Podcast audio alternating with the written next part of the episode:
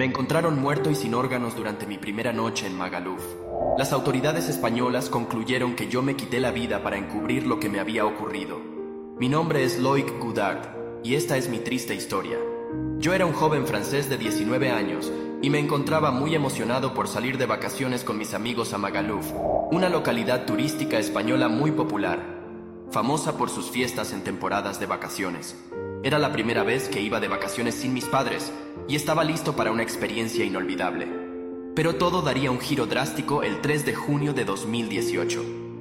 Yo envié un mensaje de texto a mis padres para que supieran que yo había llegado bien. A la mañana siguiente mis padres recibieron una llamada de las autoridades españolas diciéndoles que yo había muerto.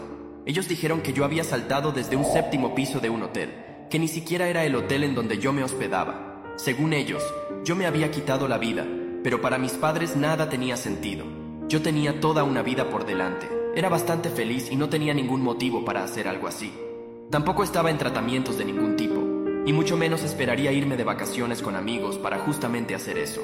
Yo incluso había retirado 150 euros del banco horas antes de mi muerte, los cuales nunca llegué a gastar. Pero ¿para qué retiraría dinero si planeaba lanzarme por una ventana? Mi cuerpo fue enviado de regreso a Francia para una autopsia, los doctores se encontraron con algo terrible. Me faltaba mi corazón, riñones y parte de mi columna vertebral. Me habían removido órganos. ¿Cómo podía ser esto posible? Magaluf tiene fama de ser un sitio lleno de excesos en donde ocurren muertes accidentales muy frecuentemente.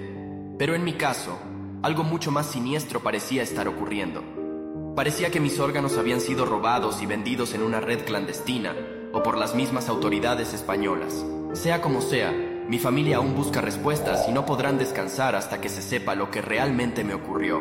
Si buscas información sobre mi caso, te darás cuenta de que no existe contenido en español, ya que los medios españoles no lo reseñaron. Parece que prefieren no meterse en problemas.